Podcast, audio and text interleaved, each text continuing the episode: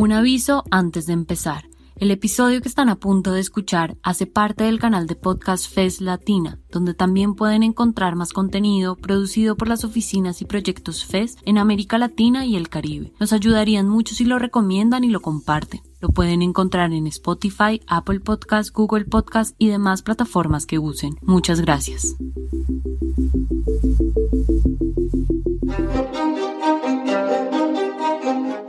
Todo es político salir a marchar o quedarte en casa. Bienvenidos y bienvenidas a Todo es Político. Que las mujeres, que las personas LGBTI, que las personas de grupos étnicos. Pagar IVA por un producto básico, votar un candidato en elecciones o votar un empleado sin justa causa. De cómo hacer democracia con responsabilidad para los cambios que, que queremos generar. Lo que haces y dejes de hacer, lo que pienses y lo que dices es político un diálogo que reconozca las voces diversas y unos sujetos políticos emancipatorios. Estas luchas necesitan materializarse en algo. Porque creo que el centro de la política y de lo político son los derechos de las personas. Bienvenidos y bienvenidas a Todo es Político, un programa realizado entre la FES en Colombia y 070 Podcast. En esta tercera temporada les hablaremos de temas esenciales y cotidianos para comprender el rol de las y los ciudadanos como actores políticos en el futuro del país.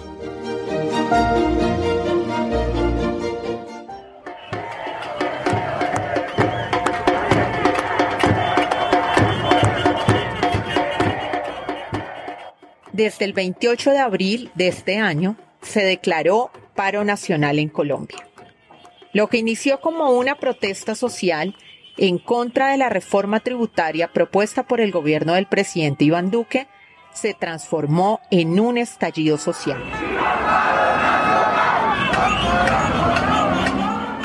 Estallaron las protestas en Colombia en medio de un paro nacional.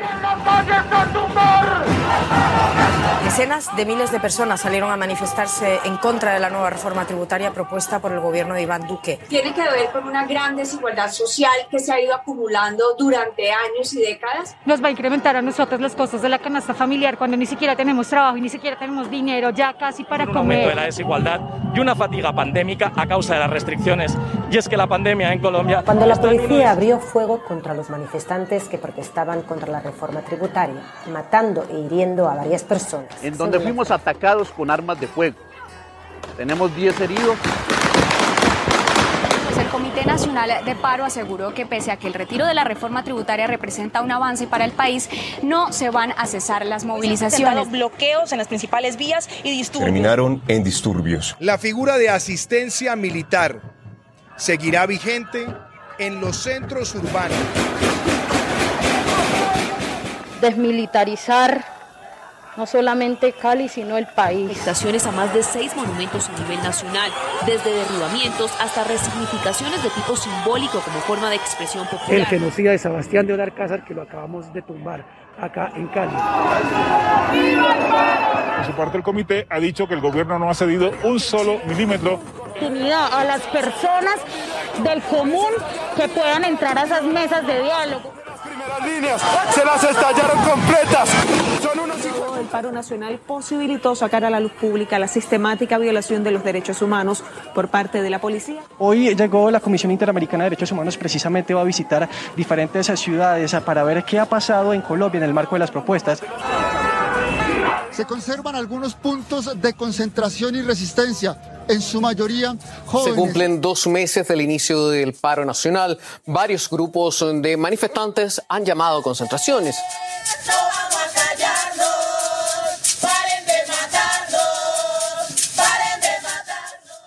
45 días de movilización incrementaron y diversificaron las peticiones de los distintos sectores y en particular de personas que normalmente no se movilizan y que armaron los puntos de resistencia.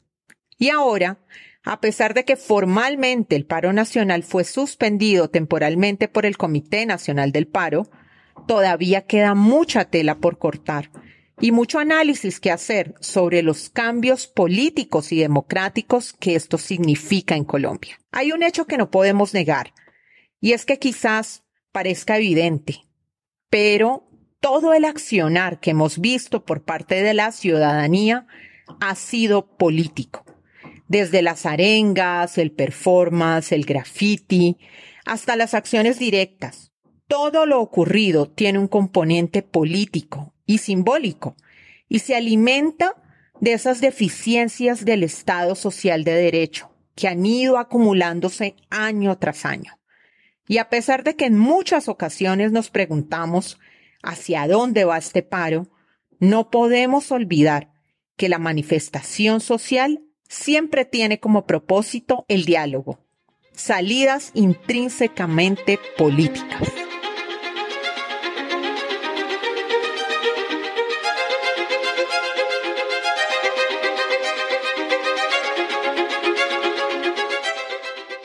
Bienvenidos, bienvenidas y bienvenides al estreno de la tercera temporada de Todo es Político. Mi nombre es Alejandra Trujillo, soy coordinadora de proyectos en FESCOL y seré la moderadora de este programa. En este episodio queremos escuchar a sectores del paro nacional para entender sus visiones, sus peticiones y hacer un balance junto a ellos y a ellas de lo que se ha logrado hasta ahora y así tener un mosaico completo que nos ayude a entender la coyuntura del país. Primero que todo, quisimos conversar con un representante del Comité Nacional del Paro. Allí, la Central Unitaria de Trabajadores y en general los sindicatos han tenido un papel protagónico. Mi nombre es Francisco Malteste, yo soy el presidente de la Central Unitaria de Trabajadores de Colombia, CUT. El Comité del Paro se ha convertido en ese espacio de articulación para varios sectores del país que se han unido a la manifestación social y comparten reivindicaciones que se han especificado en pliegos de peticiones. Con el acuerdo de paz han bajado los niveles de estigmatización y la sociedad ha comenzado a mirar otros problemas sociales que existen la virtud que ha tenido este paro nacional es que ha puesto en la agenda de lo público los graves problemas de desigualdad que hay en Colombia.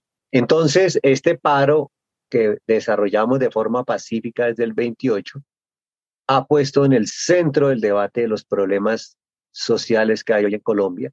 Tras más de un mes de movilizaciones, es importante reflexionar sobre lo que se ha logrado, en lo que muchos han llamado una serie de eventos históricos en el país. Hemos tenido triunfos muy importantes. Nunca en la historia de las luchas sociales en Colombia habíamos logrado que se retirara un proyecto de reforma tributaria. Nunca en la historia de Colombia habíamos logrado que se cayera un ministro de, de Hacienda por tan ilegítima propuesta de reforma que hizo. También logramos que se retirara un proyecto de ley, el 010, que en la práctica liquidaba la salud pública. Asimismo, hemos logrado que caiga la canciller de la República, la ministra de Relaciones Exteriores y el comandante de la policía de Cali. Son aspectos importantes en la lucha. Sin duda, quizás el punto más importante para el Comité Nacional del Paro es lograr un acuerdo con el gobierno sobre el pliego de emergencia que se entregó el 24 de mayo del año pasado. Esto a pesar de que el domingo 6 de junio se suspendió el diálogo de forma unilateral. Debemos reconocer que no todas y todos los manifestantes se sienten representados en ese comité e incluso en ocasiones se han distanciado de las convocatorias hechas por los sindicatos y las otras organizaciones que allí confluyen. El diálogo y la movilización social pacífica son los dos instrumentos con que contamos los sectores sociales para reivindicar nuestros derechos. Lamentablemente pareciera que el diálogo, la negociación, son dos verbos que no están en el ADN del gobierno. Ese es un gobierno que en su ADN no tiene el diálogo, no tiene la negociación, incumple los acuerdos a que llega con los sectores sociales. Debido a esta perspectiva que mantiene el comité, su mirada siempre seguirá puesta en el diálogo. Creemos que el diálogo y la concertación son los instrumentos para resolver los conflictos sociales, no la represión y la masacre como lo ha hecho Duque. Y vamos a persistir en el diálogo y reiteraremos nuestro llamado a la comunidad internacional para que ponga su ojo en Colombia y de alguna manera sirva de presión al gobierno nacional para que firme el pliego de emergencia que radicamos el año pasado.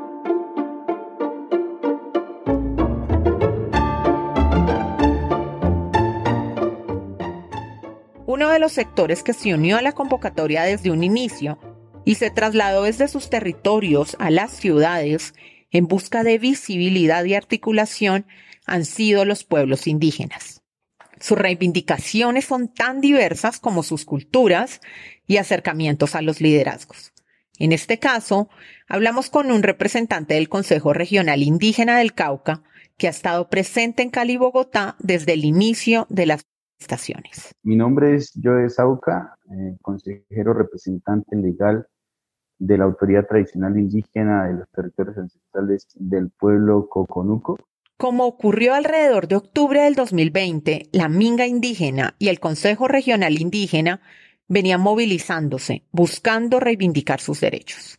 Desde el CRIC y la Minga Indígena, escogieron unirse al paro como forma de canalizar sus demandas porque los pueblos indígenas somos ciudadanos, somos colombianos y lo que pasa en este país nos involucra y nos, nos importa. En segundo lugar, porque somos uno de los sectores sociales directamente afectados por las políticas nacionales que, además de habernos sumido en, la violencia, en la pobreza, nos han llevado a, un tema histórico de, de, violencia armada en nuestros territorios. Y así que, pues, por eso también nos unimos para defender el territorio, la vida y la dignidad de un país multicultural en el cual pues nosotros hacemos parte. Para Joe, uno de los grandes logros del paro nacional viene de la mano con todo lo que nos ha permitido ver este estallido social, sobre las problemáticas que estaban bajo olla de presión y que se exacerbaron con la pandemia. Nos deja una radiografía clara de, de, qué, de qué tipo de sociedad tenemos en Colombia, donde realmente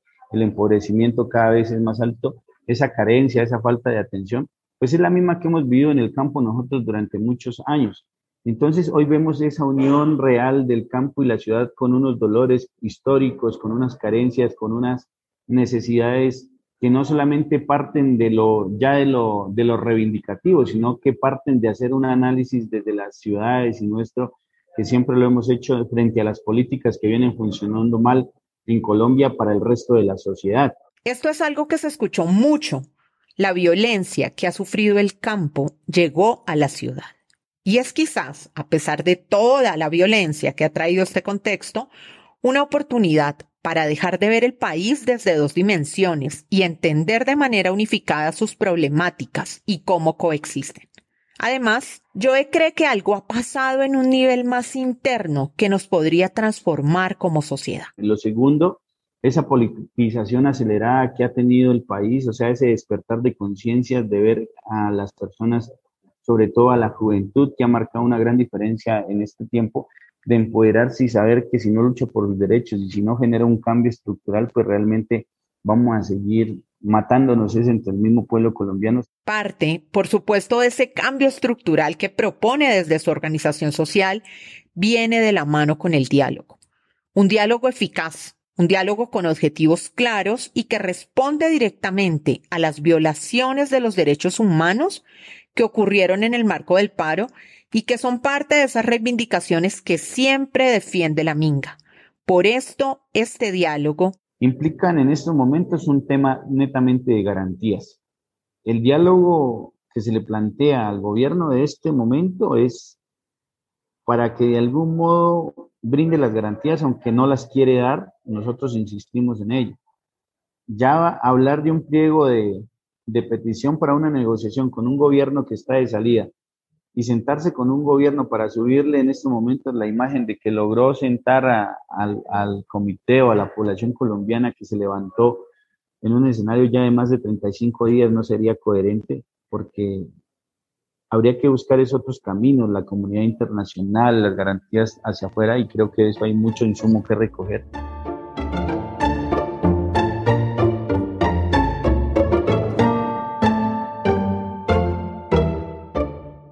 Otros protagonistas de este paro nacional ha sido la llamada primera línea. Aquellos y aquellas manifestantes que han tomado el papel de ir al inicio de la marcha, algunos y algunas usando capuchas, usando cascos y otros elementos de protección bastante improvisados. La primera línea surgió de una forma espontánea, pero casi unilateral en los distintos puntos de bloqueo del país. Hablamos con un representante de la primera línea de Cali, que por razones de seguridad permanecerá anónimo. Principalmente en, algunos puntos de, de la ciudad de Cali fue una rápida articulación de la comunidad a partir del 29 al ver la necesidad de proteger y salvaguardar la vida de todas las personas que nos estábamos manifestando. Cabe aclarar que la visión de esta primera línea no será la misma que las otras agrupaciones que se ubican en distintos puntos del país. Para ellos los logros de este paro no se reducen a haber tumbado una reforma tributaria o un ministro. Más que lo que tienden a llamar como réditos o triunfos políticos, ha logrado una, una conciencia, una visibilización de las clases, ha logrado demostrarle a todo el país que aunque algunos gocen de privilegios, todos seguimos jodidos por las mismas botas militares y oficiales que nos aplastan, que nos transgreden los derechos, que esta problemática no es de Siloé y del distrito de Agua Blanca, sino que es una problemática de país y son dinámicas que tenemos que afrontar como país. La primera línea de Cali dice que frente al diálogo ha encontrado uno de los retos más impactantes. Cuando llegamos a las mesas de diálogo, cuando pedimos garantías, lo que hacen es arremeternos con fuerza pública de una forma demasiado violenta. ¿Cómo entonces se mantiene la esperanza de que seguir en lo que llaman la resistencia implica ser escuchados? Son este tipo de acciones por parte del gobierno las que suelen erosionar el deseo de una salida política y democrática. Y de forma similar a la minga, más allá de esas reivindicaciones, la petición principal de la primera línea responde a la urgencia del contexto. La primera línea está pidiendo garantías para nosotros, una, no persecución y no judicialización de quienes estamos en las primeras líneas, pero el diálogo lo queremos con todos, queremos que nos escuchen en conjunto, que nos den las garantías a nosotros, pero que también escuchen a nuestra población que sin necesidad de tener doctorados, postdoctorados, algunos con una carrera, otros sin, sin, sin poderla terminar o sin poder acceder a ella, tienen posiciones muy claras y visiones muy coherentes de cómo podemos desarrollarnos como país. Ese deseo de ser escuchados en realidad busca una representatividad que supere las jerarquías ya establecidas y las formas de diálogo burocrático que solemos conocer y que en muchas ocasiones llegan a acuerdos que no se cumplen. Es de una forma similar a lo que el CRIC propone, un diálogo plural que se construya desde abajo hacia arriba y con mucha diversidad. El diálogo destruye cualquier posición macabra, decía Residente en una, en una canción.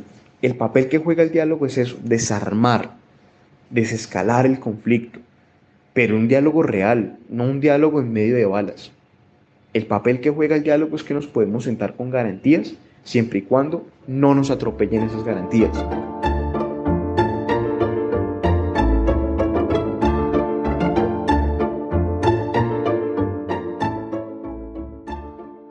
La primera línea representa tan solo a un sector de tantos jóvenes que se han encontrado en este escenario. Hay otras juventudes que han hecho de la calle un espacio de resistencia distinta del performance, del arte, de la articulación. Paola Verano es una de las representantes de este tipo de espacios, uno que brotó desde el Portal de las Américas, ahora reconocido como Portal Resistencia. El escenario del espacio humanitario, donde han confluido varias colectividades y varias eh, personas individuales o personas del barrio no organizadas que están interesadas en apoyar un espacio libre de violencias y que pueda generar un desescalamiento de, de la violencia en el espacio. El espacio humanitario surgió desde la convocatoria del 28 de abril ante las demandas por la reforma tributaria. Pero ha sido en este punto donde han confluido tantas de las otras problemáticas sociales históricas que se han incrementado por la pandemia.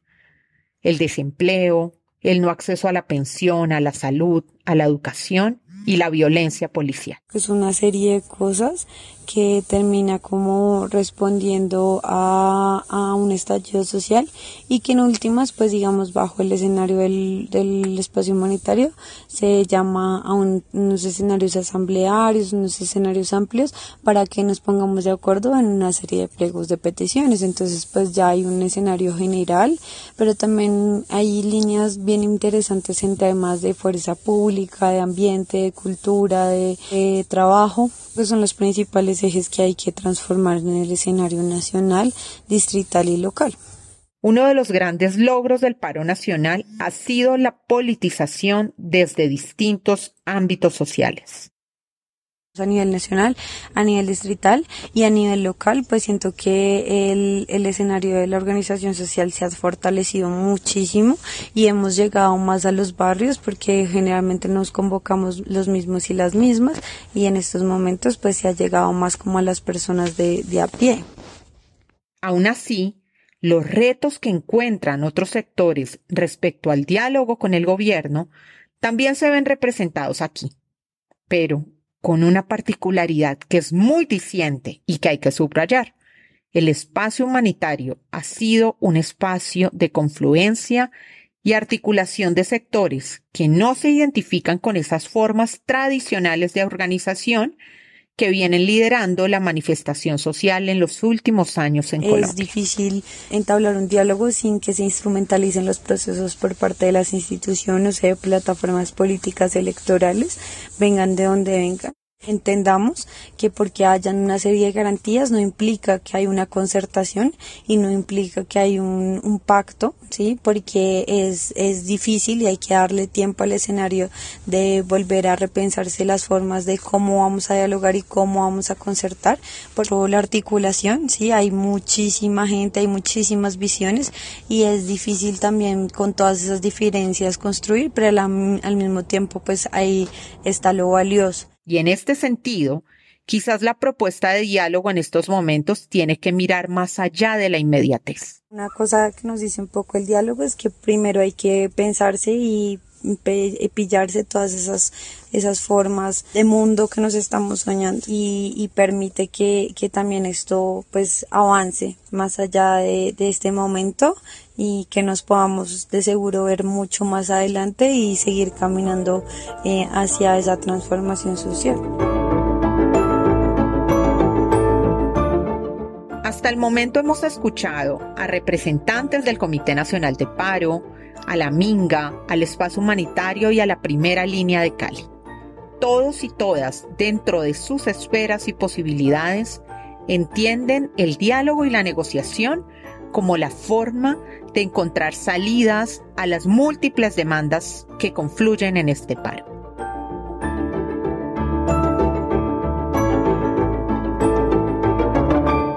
En este tiempo de protesta, Hemos visto expresiones particulares de manifestaciones que giran en torno al cuidado de la vida. La olla comunitaria, el cuidado en torno a la primera línea, las brigadas médicas, las defensoras de derechos humanos. Expresiones que se construyen en torno a los pilares que han defendido los feminismos históricamente. La particularidad es que a pesar de que ningún movimiento feminista fue parte de la convocatoria del paro, su participación es simbólica y fundamental. Hola, mi nombre es Juliana Hernández de la Torre, soy la directora de la Fundación Artemisas, coordinadora de la campaña Paridad Ya de la Red Nacional Nosotras Ahora y co-coordinadora de la Red Innovación Política de América Latina. Juliana nos habla desde su visión como feminista, pero es importante recalcar que no es buscando hablar por todas las feministas o por todas las mujeres del país. Ahora, a pesar de que no son tan visibles los movimientos feministas en esa convocatoria inicial del paro nacional, el papel que han jugado en las manifestaciones sociales de los últimos años y sus reivindicaciones siguen vigentes en este contexto. Además de ser víctimas de lo que sufren los hombres, que es ataques en los ojos, armas de fuego, detenciones arbitrarias, desaparición forzada, también estamos expuestas a violencias basadas en género, que por supuesto una de ellas es la violencia sexual y que hay más de 100 casos documentados desde la campaña de Defender la Libertad.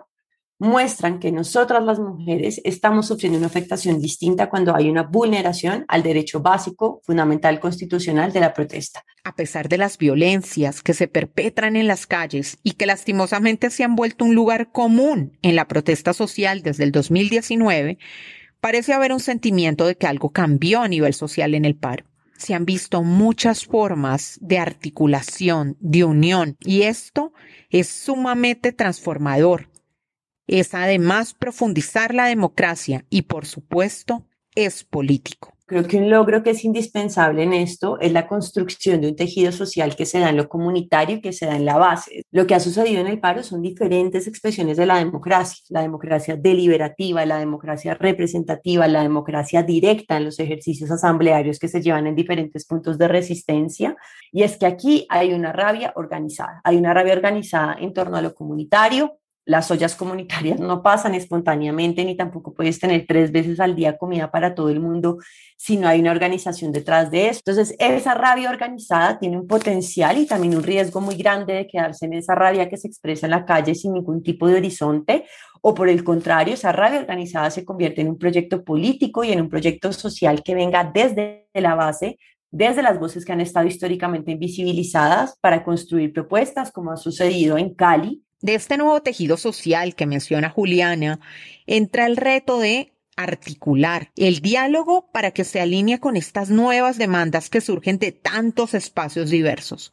Por eso Juliana identifica que para los movimientos feministas hay una preocupación en particular, pero también una propuesta de cómo afrontarla. Que haya un lapso de tiempo, una tregua, un cese bilateral de acciones violentas por parte de la fuerza pública también pero también de los actores que están llevando a cabo acciones violentas en el marco del paro, es, tengamos 80 horas de cese de acciones violentas. 80 horas para negociar, 80 horas para asambleas, 80 horas para llegar a consensos y después de esas 80 horas reunirnos con estos pliegos de peticiones para encontrar salidas estructurales a lo que está pasando, pero entendiéndolas como salidas que tienen que darse en plazos. Por eso, como parte de la construcción de un diálogo democrático y plural, desde los feminismos se propone que se mantenga en el centro uno de sus pilares fundamentales. Si no hay cuidado de la vida en el proceso de negociación, es muy complejo llegar a diálogos claros porque la gente está imputada con justa razón frente a las violaciones de derechos humanos y también nos encontramos con un gobierno que está totalmente desconectado. Lo segundo es que eh, haya un respeto a los derechos humanos y para eso lo que proponemos es que se tiene que derogar el decreto 575. Para nosotros la presencia del SMAT atenta contra cualquier posibilidad de negociar realmente y de las agresiones que se producen cuando el SMAT hace presencia.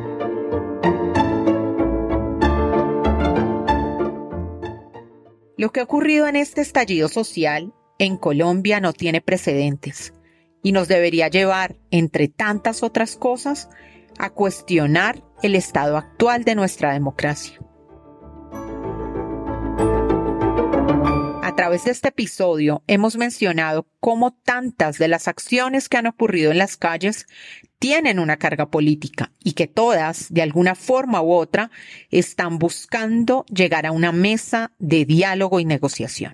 En este caso, la mesa no puede ser plana, debe ser dibujada en múltiples dimensiones y sus alcances deben ir dirigidos hacia quienes han volcado toda su fuerza a las calles y han liderado este momento histórico, los y las de abajo. Yo creo que el diálogo se está dando, pero se está dando entre quienes están movilizados. La gente está hablando, la gente está organizada en asambleas en ejercicios asamblearios en diferentes lugares de la ciudad. Entonces la gente está hablando, el diálogo se está produciendo, pero se está produciendo al margen del actor con el que hay que interlocutar y que no quiere interlocutar, que es el gobierno nacional. Miles de maneras en las que en realidad se está entablando el diálogo.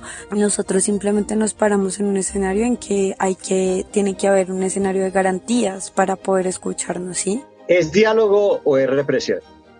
el gobierno hasta ahora se viene inclinando por represión, dilación. Nosotros creemos en el comité de paro que es diálogo y concertación. Y que se ha hecho desde las regiones, desde las ciudades, desde los barrios, las comunas, desde los municipios, desde los indígenas, desde los negros, o sea, esas voces que nunca han tenido voz que reluzcan y salgan a plantear un nuevo camino, una estructura diferente para el caso eh, de nuestro país. Y hay un principio clave del diálogo que debe ser aplicado de forma multilateral urgentemente. Primero el principio de escuchar. Una cosa es oír y otra cosa es escuchar. Si no nos escuchamos y si no hay un escenario de diálogo, pues no hay un escenario democrático, ¿sí?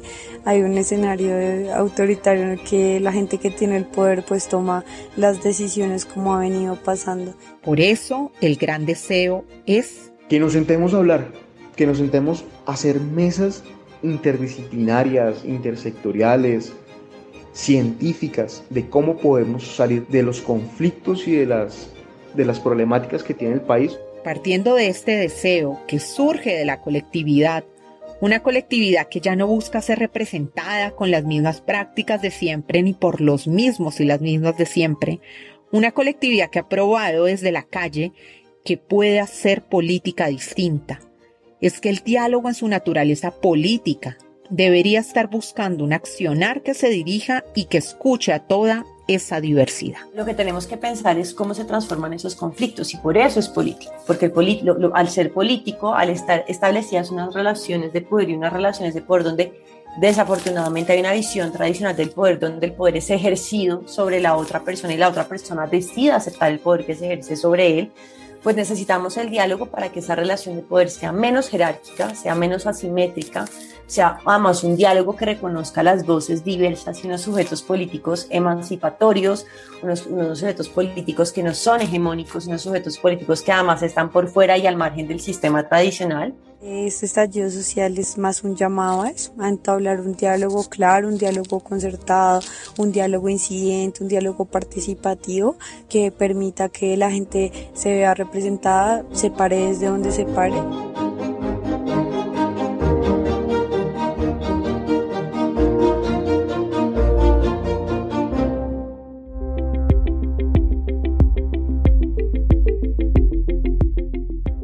Gracias por llegar hasta el final. Si les gustó, nos ayudaría que lo compartan. Recuerden que este episodio hace parte del canal de podcast FES Latina, donde también pueden encontrar más contenido producido por las oficinas y proyectos FES en América Latina y el Caribe. Nos pueden encontrar en Spotify, Apple Podcasts, Google Podcasts y demás plataformas que use. Les esperamos en un próximo episodio.